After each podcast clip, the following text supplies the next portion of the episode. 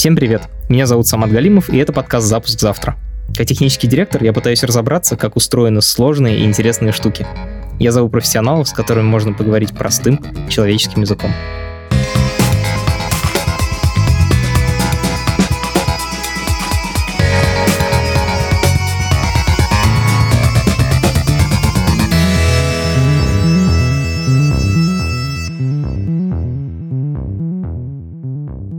Представьте себе концерт какого-нибудь известного музыканта, артиста. Он стоит на сцене, которая переливается всеми цветами радуги. Сзади у него тоже какой-то гигантский экран, на котором все время какие-то спецэффекты, что-то крутится, вертится, картинки какие-то. Или, может быть, в вашем городе проходил фестиваль светового искусства, и вы видели, как здание с помощью проекторов превращается в какие-то там волшебные персонажи, ломается, и вот это все. Этим всем занимается студия «Сила света». Ребята делают спецэффекты для концертов самых известных музыкантов на свете, начиная от русских, Басты, Мумитроли и заканчивая Дрейком, Билли Айлиш и Карди Би. А еще они делают цветовую инсталляцию для Третьяковской галереи. А еще они делают спецэффекты для презентации новых автомобилей BMW и Mercedes. И все это, это не только суперзрелищное шоу, но еще куча сложных и очень интересных технологий под капотом. И вот именно об этих технологиях и о людях, которые их создают, мы сегодня поговорим. Это подкаст студии «Либо-либо», и мы его делаем вместе с сервисом онлайн-образования Яндекс Практикум. У Практикума есть курсы по разработке, по анализу данных, по веб-дизайну и по английскому языку. Если вы хотите освоить цифровую профессию, переходите на сайт Яндекс Практикум и учитесь. Меня зовут Александр Ус. Я креативный директор и один из создателей компании «Сила света». Мы занимаемся мультимедиа-шоу. Можно ли их как-то категоризировать? Естественно. Если ты зайдешь на сайт «Сила света», там мы как раз э, мучились и пытались как-то систематизировать то, что мы делаем. Презентации, продуктов, потом сцены для музыкальных артистов, потом мы делаем постоянные инсталляции, потом мы делаем э, световые э, шоу мультимедиа для городских мероприятий. И в этом году в связи с пандемией у нас э, появилось два направления новых. Первое – это музеи, высокотехнологичные, да, то есть э, когда ты приходишь в музей, у тебя там работает дополненная реальность, окулусы, ну, в общем, разные там экраны, которые подвижные, кинетические.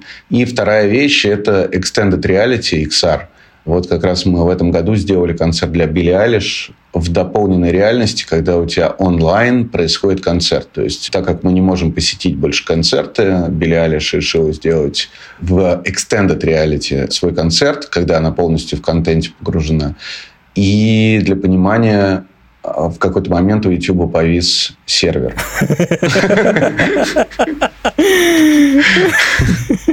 То есть там 30 баксов, по-моему, за посещение, э, там, по-моему, пару миллионов пришло. Ну вот считай экономику. Охренеть.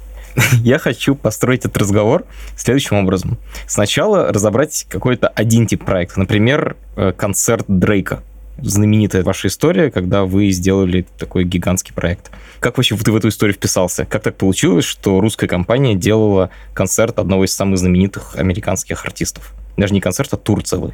Это просто наш стереотип на тему того, что российская компания, всем уже давно глубоко плевать какая-то компания, важно, какое у тебя портфолио и что ты делаешь. Креативные директора, когда они смотрят набор каких-то ссылок на тему того, что они хотят сделать, в любом случае они заходят в интернет, а там нет такого деления. Знаешь, вот это российский э, контент, э, американский контент, они видят классная вещь. И он думает, о, вот это беру. И как бы откладывает. Потом, а кто это сделал? Там, Силя Суэта. Окей, что это? Значит? Ну ладно. Типа какое-то странное название. Но конкретно с Дрейком у нас была такая прям а, довольно долгая история. Мы туда забросили очень красивую, интеллектуально подкованную девушку, которая долгое время занималась историей искусств, Полина Захарова, которая ну, в совершенстве знает английский, потому что училась в Лондоне. Мы ее отправили в Америку, чтобы она покоряла от нашего имени собственно говоря, ее. Она обивала пороги, тусовалась с разными режиссерами и так далее. Везде как бы Светилась. Везде светилась. И когда режиссер, собственно, Вилл Перрон решил сделать для Дрейка, а он как бы это топовый режиссер, как бы номер один в концертной деятельности в Америке, ему нужно было сделать 3D-иллюзии. И он конкретно знает, что по 3D-иллюзиям мы одни из лучших. И обратился. Они тебе прямо объясняют, что они хотят получить, или ты им предлагаешь варики? Ты предлагаешь, Вообще Дрейк, там, большие артисты и так далее, но все это вот как бы происходит абсолютно спонтанно. То есть сначала у тебя есть трек-лист, и, а, значит, режиссер э, пишет такой, знаешь, первую заявку, сценарий, где он набрасывает всякие картинки из Пинтереста и пишет там, вот на этом треке я хочу, чтобы были просто цветовые заливки, а на этом треке появились пальмы, а на этом вот такое. Он кидает и говорит, что вы насчет этого думаете, и вообще предложите свой альтернативный вариант того, что на каждый трек э, ты хочешь увидеть. Там довольно много контента, потому что там ну, типа, треков 30. Все начинают бешено придумывать, э, присылать какие-то свои варианты, наброски, все наша команда. После этого режиссер говорит, это хорошо, это плохо, он как-то начинает отсеивать, а ад, адок, начинает настоящий быть, когда это все дело начинает э, складываться.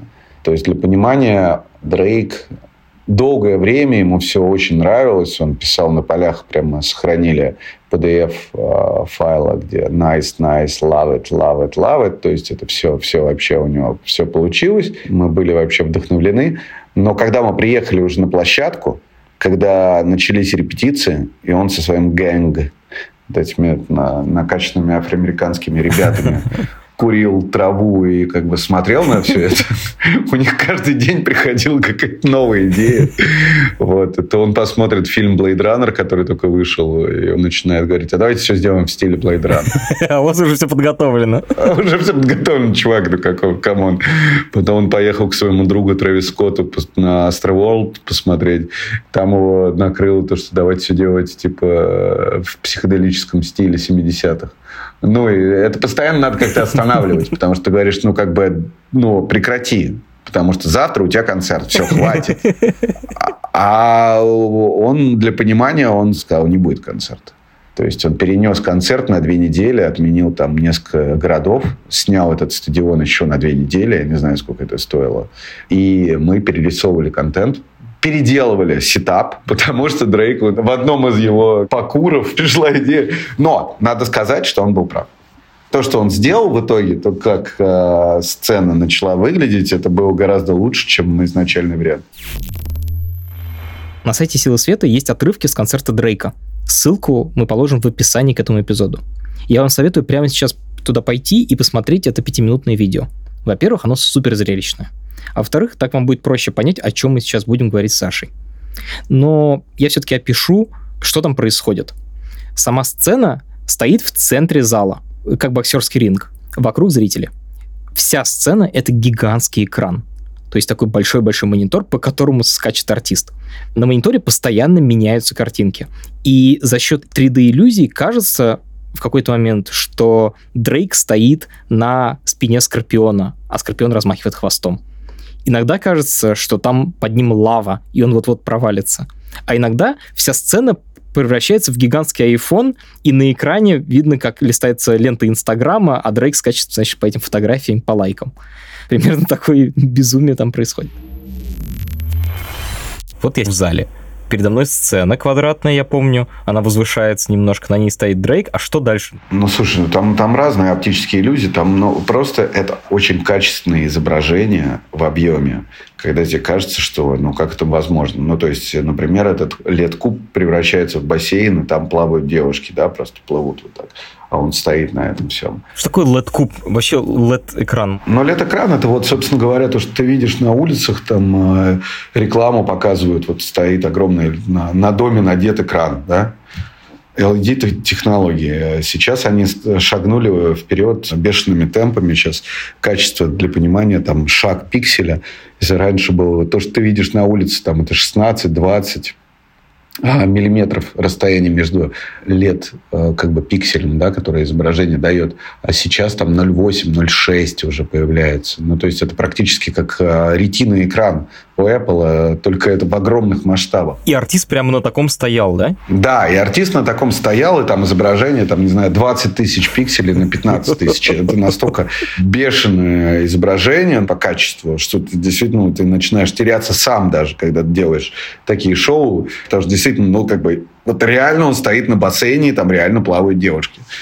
А что еще? Ты сейчас описал один важный элемент технический. Это LED-экран, на котором стоит э, актер. Это все или есть еще что-то? Если касаться Дрейка, там еще в какой-то момент мы лазером пуляли в этот LED-экран. Охренеть. В целом это выглядит так, как будто кто-то огромной рукой лазером рисует по экрану, и на нем остается рисунок. Да, сейчас видеоизображение можно совместить с лазером. То есть у тебя лазер является как ручка, которая может рисовать на LED-экране. Раньше это было невозможно. Ну, то есть это возможно по тайм-коду, когда ты вот просто вот по секундам прописываешь. Сейчас уже программы скакнули дальше, то есть у тебя может совмещаться. То есть лазер, он на самом деле видит пиксельную карту. Погоди, то есть это не, не, это не просто совмещение по времени двух картинок, одна лазерная, другая экранная, а это прямо они реально понимают, Они что... понимают, да, естественно. У них такая же пиксельная карта, они понимают, где находится изображение и рисуют это.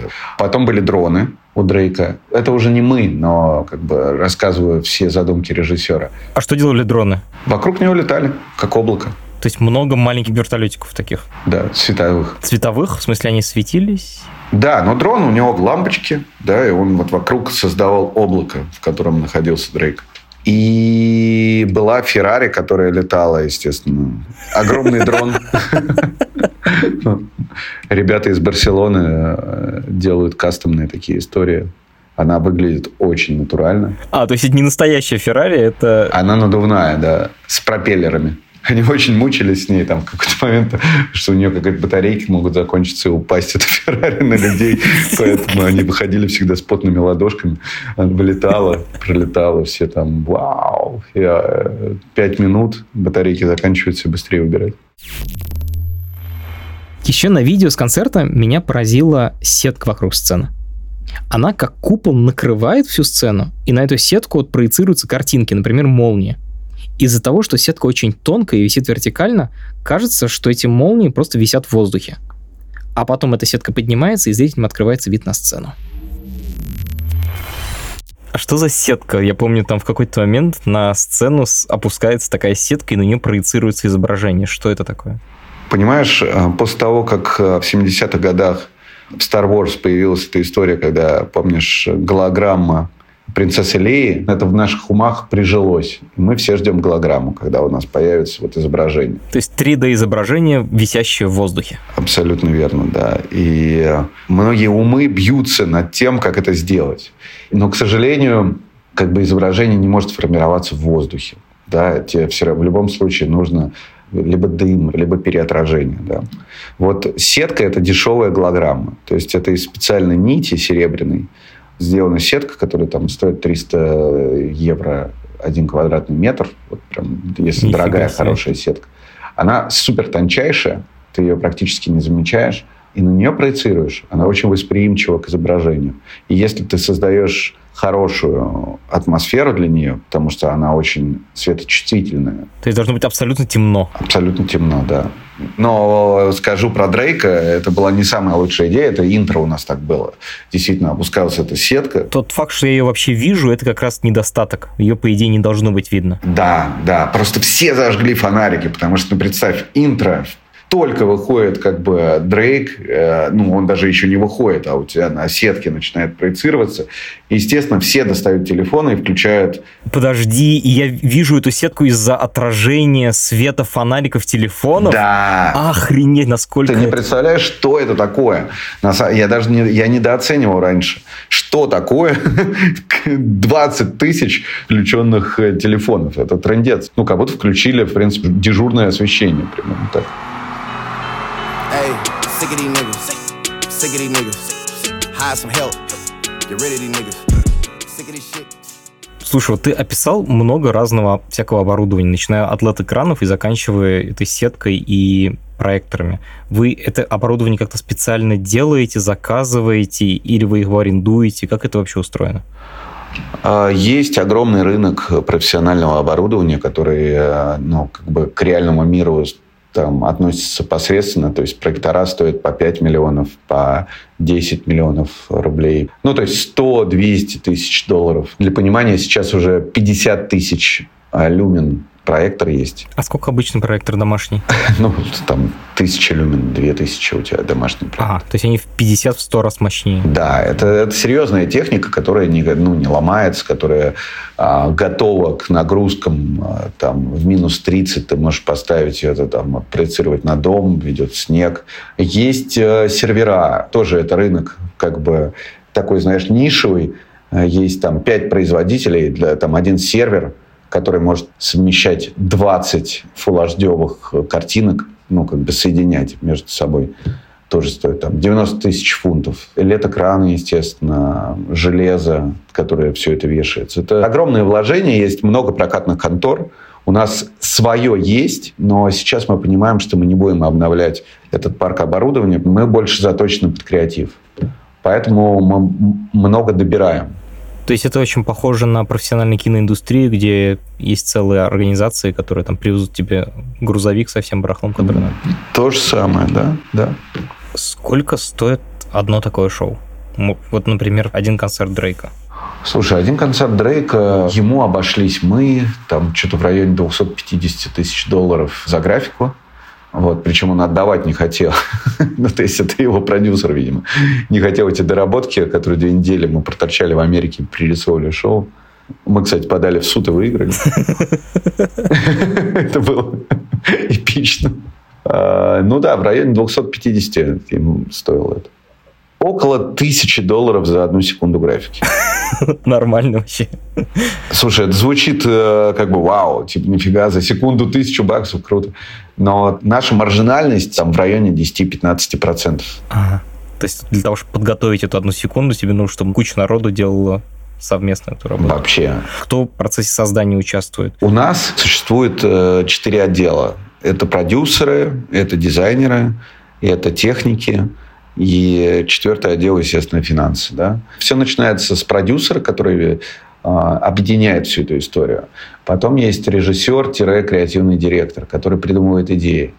Потом есть арт-директор, который задает стиль этому всему. Есть, естественно, технический директор, который все эти э, фантазии креативного директора перекладывает уже на язык техники, на что возможно, что нет, как это все дело соединить. Есть супервайзеры проекта, которые делают графику, и это, в принципе, такая абсолютно конвейерная история. Когда у тебя приходит какое-то шоу, мы его раскладываем на болтики, на винтики, мы понимаем, сколько... Тут персонажная анимация, тут 3D, тут плоские, там 2D стиль. А здесь нужен концепт-художник, а здесь нужен там аниматор, 3D, там, визуализатор и так далее. Вот в результате, в конечном счете, человек видит 3D-картинку. Правильно ли я понимаю, что для этого сначала 3D-моделлер ее, собственно, и делает, так же, как в компьютерной игре? Да, вот э, смотри, мы сейчас открываем новый офис, э, где будет центром офиса лаборатория. То есть это такой будет куб закрытый, куда не проникает э, солнечный свет. Делается макет, например, макет дома. Реально мы делаем макет дома, проецируем на него изображение и смотрим, как на этих объемах смотрится. Либо в виртуальной реальности ты смотришь, как бы, как это выглядит сцена ну, в шлеме. Что лучше? Ты знаешь, я люблю макеты, потому что ты можешь собрать команду 20 человек, и мы все вместе смотрим маленькое шоу на доме, обсуждаем. А в виртуальной реальности выглядит это все довольно глупо. Ну, как бы стоит чувак, вводит башкой, 19 человек смотрят на то, что, что он видит. А, но если говорить про реалистичность, VR гораздо более тебе дает представление лучше. Да, когда у тебя дом типа 2 метра, то картиночка такая маленькая, а потом она превращается в 10-метровую бандуру, и ты думаешь, что... Да, да. Но как бы мэппинг, э, мэппинг, с ним другая фишка. Удивительным образом, когда ты проецируешь на огромный дом, все начинает летать по нему, потому что расстояние, с которым контент проходит как бы слева направо, у тебя на макете как бы это там типа 20 сантиметров, а в реальности это 20 метров. Поэтому все И надо тебе приходится зам... поворачивать голову, да? В этом проблема? Нет, тебе приходится весь контент замедлять. Все должно медленно двигаться. Ну, это как, например, в кино, когда идет огромный э, чувак, там, Кинг-Конг какой-нибудь, да, он э, делает движение, как будто он в воде. То есть, если он начнет там махать своими лапками очень быстро и двигаться, то у тебя не будет эффекта того, что он гигантский. То есть гиганты, они двигаются медленно. И поэтому все картинки на больших домах должны двигаться медленно. Замедленно, да. Довольно смешно. Я, не думал об этом. Подожди, ты использовал слово маппинг? Для моей мамы нужно пояснить, что это такое. Она наверняка это видела, но не знает слова. А, маппинг – это от слова map. Это проекция изображения на какие-то существующие объекты, например, архитектурные, как а, дом. Да, когда ты четко обводишь каждый элемент. Фронтоны, колонны, а, окна. То есть у тебя как бы попадает один в один изображение и виртуальное на реальный дом. Ты проецируешь, все это как бы соединяется, сетка физического и виртуального, и тогда у тебя происходит вот этот вот идеальная перспектива, когда ты можешь как бы дом раскладывать на кирпичики, проваливать, ну, все что угодно делать. То есть это очень мощный проектор, светит на здание. И... Их много. Ну, то есть их там 18, например, на Большой театр светит. А, вот это, кстати, одна вещь, которую я видел вживую реально. Я когда учился в МГУ, там Альфа-банк делал свой день рождения, и там проецировали на главное здание МГУ, и вот там здание по-всякому крутилось. На МГУ 200 проекторов работало для понимания. А какой твой любимый маппинг из ваших проектов? Какой самый мощный? Ну, их несколько. Первый это в 2012 году мы сделали с Бастой rapping-mapping, когда дом а, пел рэп, манеж про себя. Ну, просто это дало толчок. Мы стали супер популярными, потому что это как разлетелось по интернету, этот ролик. А второй, наверное, Большой театр, потому что мы переосмыслили «Лебединое озеро» и проецировали его на Большой театр. Просто в контексте здания это все очень гармонично смотрелось. Вот если я возьму просто обычный кинопроектор домашний, да, и направлю его на здание, что-то вообще будет видно? Ну, смотря где. Если ты стоишь в центре города и у тебя светят фонари, то, естественно, ты мало что увидишь. А если ты поедешь в Подмосковье и спроецируешь даже слабым домашним проектором на свой дом, полной темноте кромешной, то у тебя вполне будет нормально. А вот для Большого театра вы как делали? Вы тушили свет, который рядом? Да, да. Это круг света, и у них как бы бесконечные возможности. Это как при правительстве Москвы городское мероприятие, поэтому они могут маховую выключить, как бы позволить себе э, по звонку. Там, чик. Отключай. Давай вот возьмем один проект, например, тот же самый Большой театр. Что в конечном счете видели зрители? Можешь описать? Слушай, ну зритель видел картинку, которая, то есть, опять же, оптическая иллюзия, когда тебе представляется, что дом вдруг там разбирается по кирпичикам, улетает вверх, там вдруг это сцена Большого театра, на котором танцуют э, балерины, которые мы снимали заранее.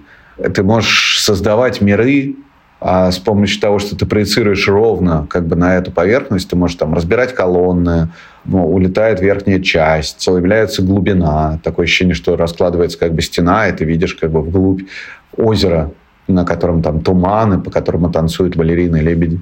Если отвечать на твой вопрос, как это делается, ты приезжаешь сначала с лазерным сканированием, значит, это такая лейка, э, фирма Лейка, которая выпускает лазерные сканеры, ты ставишь такую треногу, она делает э, лазерное сканирование здания. Благодаря этому ты понимаешь миллиметр в миллиметр само здание. Подожди, то есть ты получаешь 3D-модель здания высокой точности? Облако точек. Прям миллиметр в миллиметр? Это как бы звучит как... Ну, а, абсолютная точность. А это один раз ты ее ставишь, и она как бы э, все здание целиком, ну, в смысле, все, что видит, или нужно его передвигать и там... Передвигать, типа... да. Это довольно сложная тема, то есть ты как бы сканируешь раз, два. Там же Большой театр, если уж говорить про него, то он довольно сложное здание для маппинга, потому что у тебя есть колонны, и есть э, вторая глубина. За колоннами есть еще одна как бы, поверхность. Да? Из-за этого, собственно, тебе надо две группы проекторов, потому что первая группа работает на колонны, а вторая группа работает уже на внутреннюю часть. У тебя резкость не сведется как бы между собой, потому что глубина резкости не 5 метров. Также фотографии ты можешь снять либо одно, либо другое, и пропроецировать тебе нужно типа навести специально для расстояния. Конечно. Поэтому э, из-за этого тебе нужно еще одну группу проекторов, там 8 проекторов, которые светят за колонны вот в это вот промежутке, да, и создают эти объемы. И э, лазерное сканирование ты делаешь вот все досконально с разных точек. Как бы ты получаешь облако точек, которые потом обрабатываешь, превращаешь в 3D-модель а передаешь э, дизайнерам, которые ее оптимизируют, уменьшают, полигоны уменьшают, чтобы она стала пригодна для любого э, дизайнеры. Соответственно, создается проект, супервайзер подготавливает этот проект, делает эту 3D-модель, передает как бы уже готовый сетап команде вместе со сценарием. И здесь начинается работа. Какая работа начинается? Во-первых, э, офигенно круто, что ты рассказал про сканирование, потому что в голливудских фильмах люди говорят, типа, найди здание, они, типа, забивают адрес здания, и у них хуяк появляется 3D-модель этого здания. Ну, да, в том числе... Не, ну, слушай, Google сделал гигантскую работу для нас, потому что мы теперь вообще... Ну, то есть там звонят какие-нибудь там, а, знаешь, там во Владивостоке, например, давайте сделаем шоу. И тебе можно не выезжать как бы на площадку, не лететь 8 часов в Владик, для того, чтобы понять, э, сможешь ты там работать или нет. Ты делаешь просто... Google Street View? Google Street View, ты смотришь, от, э, как бы у тебя размер, как бы линейка, ты вымеряешь, так, тут башню можно построить, там нельзя. Смотришь как бы дневное, ночное как бы освещение. Ну, то есть ты реально всю подготовительную работу можешь провести из дома.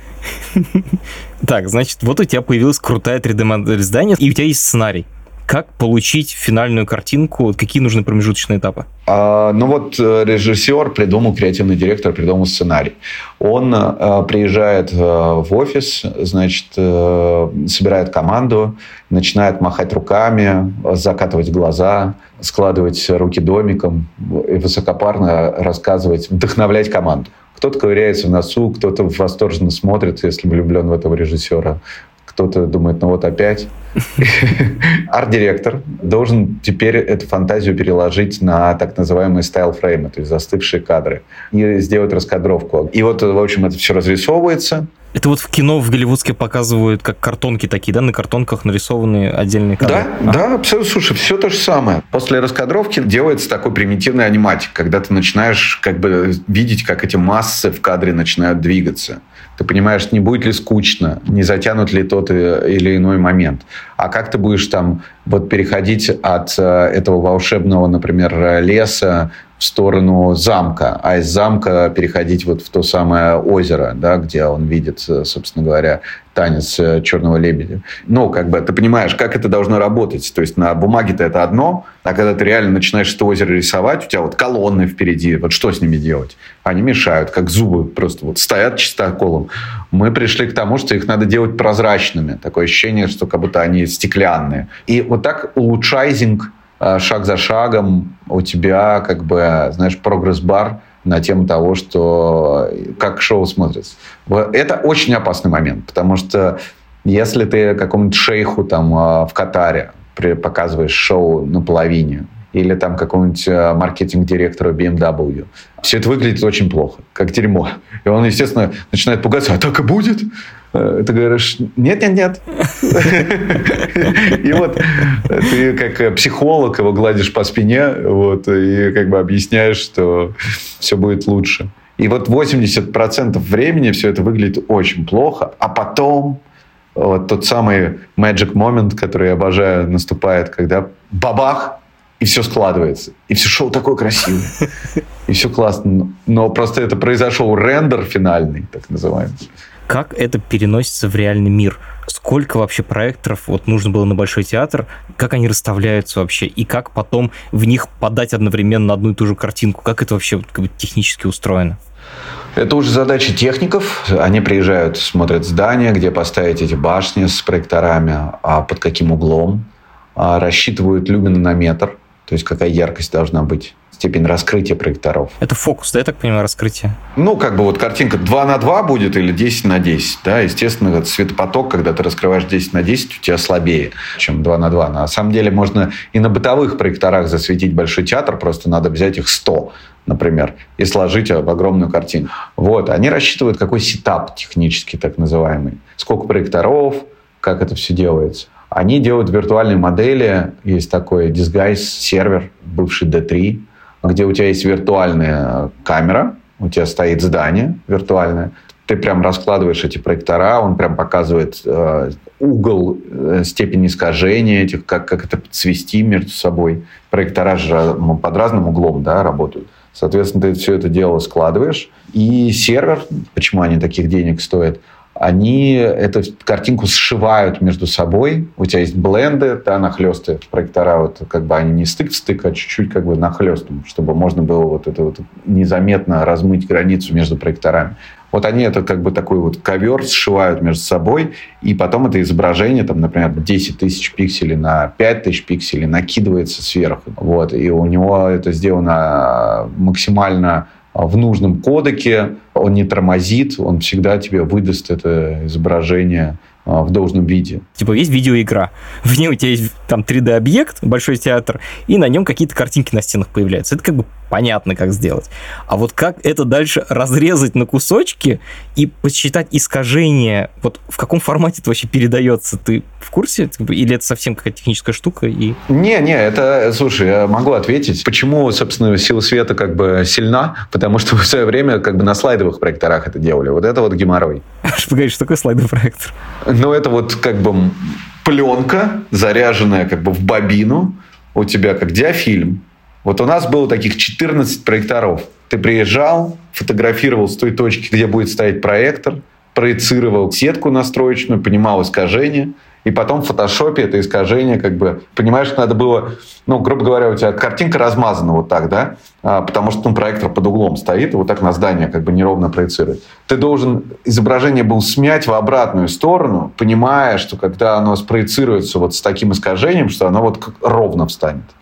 И ты вот в фотошопе это подтягиваешь. Руками, что ли? Руками, да. Ну, это же невозможно. Это, это, это, это, это, был, это адский труд был, понимаешь? И мы реально там в 2007 году, ты печатал это еще вдобавок, это изображение, потом резал это по кускам. Вот, ты должен соображать, потому что у тебя пленка заряжалась, значит, э, вертикальный слайд у тебя наоборот, ага. горизонтальный тоже вот зеркально, потому что линза переотражалась. И э, это пазл надо было соединить между 14 проекторами, разрезать это это изображение по кускам, потом отдать на шелкографию и на пленке, которая только в Китае продавалась, на широкоформатном станке напечатать, значит, это изображение, потом руками это все дело разрезать и зарядить в бобины каждого из 14 проекторов. Но если ты, мать твою, ошибся, то все заново. То все заново. Тебе надо это делать. Сушить феном эту пленку, понимаешь? Вот это было рок-н-ролл. Вот это было круто. Это звучит как просто невозможная задача. Это невозможно. Поэтому в этом бизнесе никто не был, кроме нас. Потому что ну, только таких извращенцев было там по пальцам пересчитать. Потому что это очень нишевая история. А потом, когда появилось видеоизображение, понимаешь, мы уже так в носу ковырялись. Сейчас уже а, такие программы, как Резолюм, да, виджейские, например, они позволяют сшивать эти картинки. Даже человек, там, не знаю, без высшего образования, просто который плюс-минус разбирается в программах, в софте, он запросто это сделает. Офигеть. Как вообще появилась сила света? Как ты начал этим заниматься? Случайно. Был бизнесмен такой один, да, Дима Антонов который привез эти слайдовые проектора из Китая и просто рекламу хотел светить.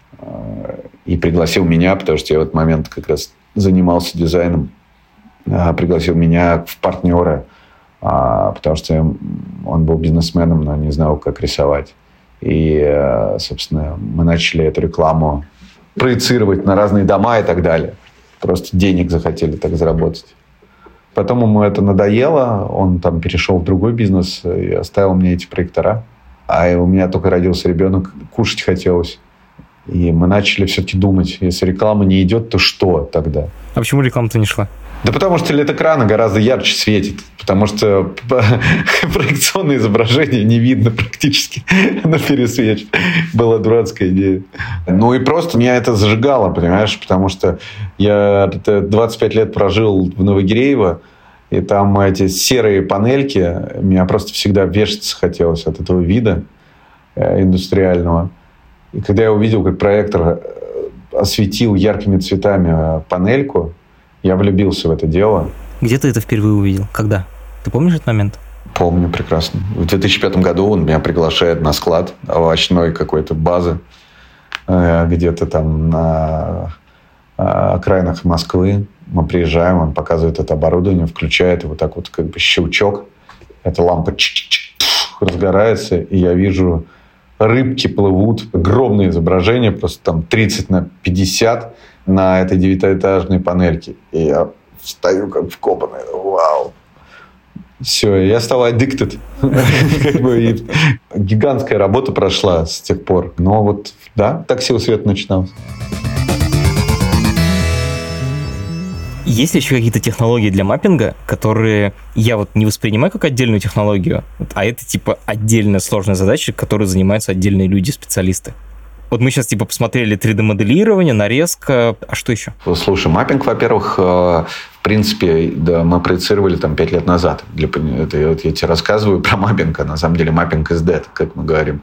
Потому что уже ну, как бы фестивали света есть, я люблю проекцию на здание, но э, кормит другое. Как раз работа там с LED-экранами, работа с э, голограммой, работа с кинетикой.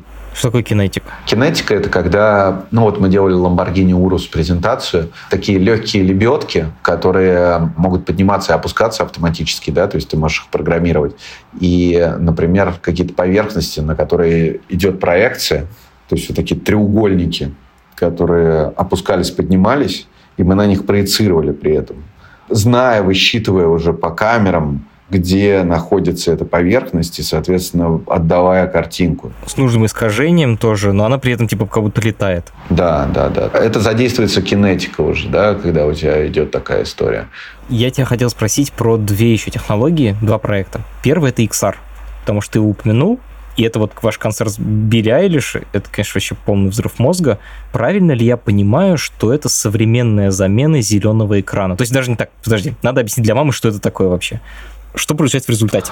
А, в результате тебе кажется, что человек находится как бы внутри э, изображения. Да, ты прав, это что-то наподобие зеленого экрана. Это виртуальная декорация, когда у тебя уже изображение может находиться как за тобой, так и перед тобой. Extended Reality, он э, сделан так, что у тебя складывается таким как бы углом а, LED-экраны, то есть это пол и две стены, на которых находится человек. Зачем это делается?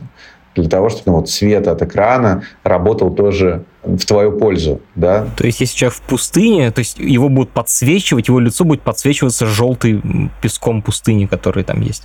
Да, то есть у тебя вот углом стоят экраны, там стоит там актер, у тебя камера пошла, и вот как бы э, даже если ты развернешь камеру в сторону студии, где сидит режиссер, световик и так далее, у тебя все равно там изображение, оно как бы дошивается, так называем, что изображение может еще находиться перед тобой. Например, маркеры стоят, да, и ты, например, впереди стоит автомобиль. Вот презентация автомобиля. Вот стоит реально в виртуальной реальности автомобиль тебе на камере кажется, что этот автомобиль вживую стоит в студии, ходит человек, он может заходить за него, при этом человека не будет видно наполовину, потому что закрывается этим контентом. А он может садиться, трогать. Полное ощущение, что контент существует. А на самом деле этот человек стоит за экранами и на экранах, но машины нет. Да, да, да, да. То есть это актер а, полностью в картинке, как будто он в мультик попал. Да. Cool. Насколько это сложнее, чем проекции. Правильно ли я понимаю, что тут основной цимис в э, том, что это все в реал-тайме? То есть э, человек типа подвинулся немножко, и тебе нужно сдвинуть камеру и отрендерить уже новую картинку на фоне. В этом проблема? Или... Вот, вот. В этом, наоборот, больше нет проблем.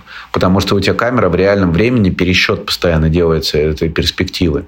То есть у тебя, например, на экране стоит такая технология, мы вот используем Mozis, а, там стоят трекеры на камере, которые понимают у тебя по оси координат, как бы, да, по роде ветров, понимают, где эта камера находится в данный момент. А, камера понимает, где она сама физически находится. Да, да, да. И пересчитывает картинку с той перспективой, с которой как бы это смотрелось бы с этой точки если это просто спроецировать на экран и двигать камеру, у тебя перспектива не рисуется, да, мы же как бы зрением постоянно смотрим на картинку, у нас идет пересчет, и ты понимаешь, что влево-вправо ты отошел, все равно у тебя как бы перспектива меняется. Вот это, если эта перспектива не меняется, ты сразу понимаешь, что обман.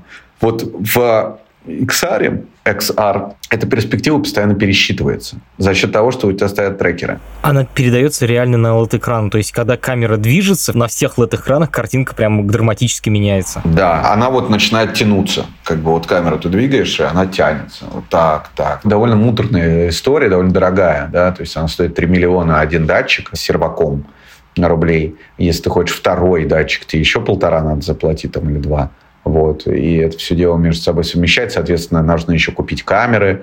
Не все камеры подходят, определенные, потому что у них же еще насадка на объектив, который э, механическим путем как бы э, резкости фокус настраивает. В чем прикол еще XR, то, что ты можешь зумироваться, как бы физически ближе делать дальше, у тебя все равно ну, эта а, иллюзия останется. А, эту информацию о зуме тоже надо передать в программу, чтобы она пересчитала фон относительно да. зума. Да, да, и не все камеры подходят. А камеры на летающих руках, да, на штангах? Ну, какая-то ездит вот так вот на рельсе, какая-то снимает общий план, и, да, экран. Так, я могу про это бесконечно, мне кажется, говорить, потому что я помню фильм «Матрица», когда, помнишь, Нео и Морфеус попадают в это белое пространство, и дальше что-то происходит. И ты, по сути же, то же самое можешь сейчас, получается, в реал-тайме делать. Да, да. Но Вачовски молодцы, они нам а, задали тренд на много лет вперед. И второй проект, который я хотел спросить, ты упоминал шейхов арабских. Что это за история?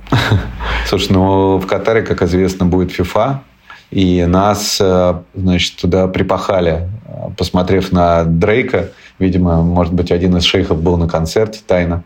Им нравится все-таки это афроамериканская музыка, как ни странно. И катарцы ну, захотели тоже делать классные шоу открытия. Пригласили нас туда. И вот до пандемии мы туда мотались как, как уже просто на работу. То есть не знаю, раз 20 мы там были. Делаем презентации второму человеку в государстве, значит, э, шейх Джасиму.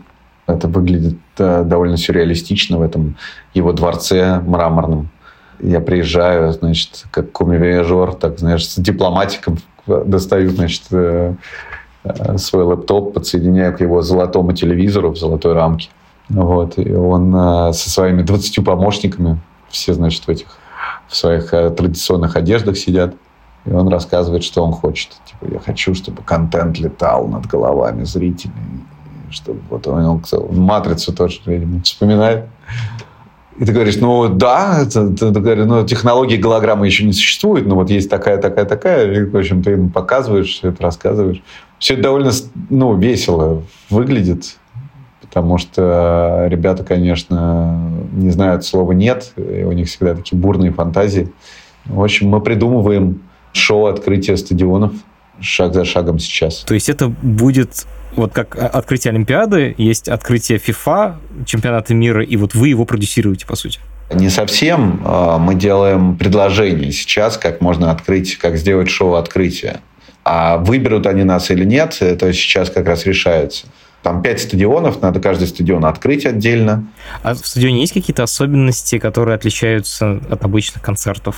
Конечно. Ну, что ты можешь? Ты можешь спроецировать на пол, да? Но у тебя, во-первых, есть время на загрузку и разгрузку там 10-15 минут, потому что это, как правило, перед матчем. Надо отдать траву, короче, по-быстрому. Да, да, не потоптать траву, да, не испортить настил, этот газон, а для них это супер важно. Ну, то есть это трава просто там. Самое дорогое, что у них есть, это, естественно, в Катаре палит солнце, поэтому они там мучаются с этим делом, чтобы эта трава была в идеальном состоянии. И, соответственно, у тебя есть на загрузку, на лот этого всего шоу, у тебя есть там 10-15 минут. Ты должен мыслить, что вот прибегают, расстилают поверхность, сверху у тебя это кольцо натяжения, ну, как правило, стадионы, они открытые, да, у тебя дырка. Соответственно, если ты хочешь что-то повесить, какую-то мишнерию сделать, чтобы в воздухе у тебя экран, например, появился. То есть это моторизированные лебедки, так называемые. Ты должен натянуть целую систему. То есть у тебя сверху натягиваются лебедки. Вот на этой крыше, на этом овале. На этом овале, да. То есть натягиваются гигантские троса, и на эти троса вешаешь лебедки. И благодаря этому ты можешь подвесить какие-то грузы и как бы и двигать. Но ты должен понимать, что там есть Spider Cam, вот эта вот, собственно, камера, которую ты видишь, как летает над футболистами, да, она такая с четыре, четыре точки натянутые, она как... И она уже занимает место. И она уже занимает место. И ты должен как бы понимать, что у тебя там лебедки, как это все проходит, чтобы эта камера, не помню, что ее в угол оттягиваешь, и вот в этом как бы секторе можешь работать. Ну, то есть это большая инженерная работа, которую там просчитывает там 10 человек. Саш, меня слушает довольно много программистов, и мне самому как технарю интересно, вот если я хочу с вами поработать, каким скиллсетом нужно обладать и как вам вообще попасть? Слушай, ну в первую очередь надо любить то, что мы делаем, потому что как бы это довольно... Надо быть безумным. Муторная работа, да. Это надо реально любить. Но смотри, кто к нам может попасть? Понятное дело, что те люди, кто рисуют графику. Если программисты и инженеры, то классно, когда разбирается человек в таких программах, как Touch Designer, э, разбирается в каких-то совмещениях технологий и так далее. Да, вот, э, если такой инженер прокачанный есть, да, существует, то мы с удовольствием его примем на работу. Мы как раз ищем сейчас таких людей. Но, как правило, понимаешь, это такая очень нишевая профессия, мало кто умеет это делать. Надо перевоспитывать. А подаванов вы берете? Или это только работа для уже прокачанных чуваков? Да, мы сейчас хотим брать интернов, чтобы они делали работу. Посмотрим, что из этого выйдет. Саш, у нас есть финальный вопрос, который я задаю всем гостям.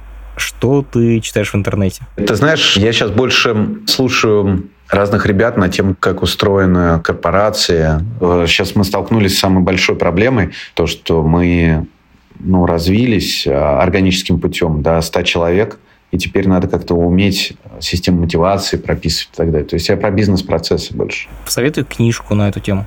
Ты знаешь, мне очень понравилась история Пиксара, потому что очень классно наложилась на нашу историю, как управлять творческим коллективом. Угу. По-моему, книжка так называется, да, как управлять творческими людьми. Да, да, да.